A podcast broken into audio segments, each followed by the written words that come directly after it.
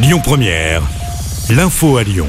Bonsoir à tous. Des rassemblements dans une quarantaine de villes, dont Lyon. Ce midi, rassemblement des policiers à l'appel de plusieurs syndicats en soutien à leurs collègues de Paris, mis en examen pour homicide volontaire dans l'affaire du Pont-Neuf. L'homme a fait usage de son arme il y a une semaine, alors qu'une voiture refusait de se soumettre à un contrôle.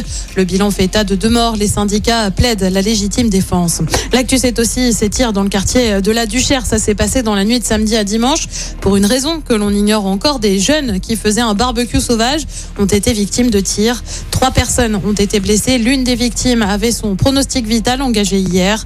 Une enquête pour homicide volontaire en bande organisée a été ouverte et confiée à la police judiciaire. Une femme de 86 ans est décédée à l'Etra au nord-ouest de Lyon. Elle a fait une sortie de route avec sa voiture samedi. La piste du malaise cardiaque semble privilégiée.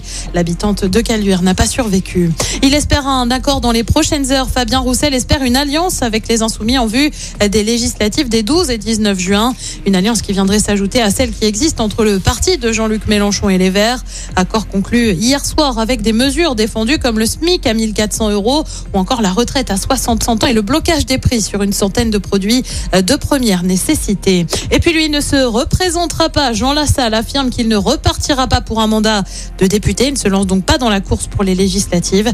Il était député depuis 2002. Plus de 30 000 enfants interrogés pendant les prochaines semaines par Santé publique France. L'organisme réalise une étude sur la santé mentale des 3-11 ans après la crise du Covid.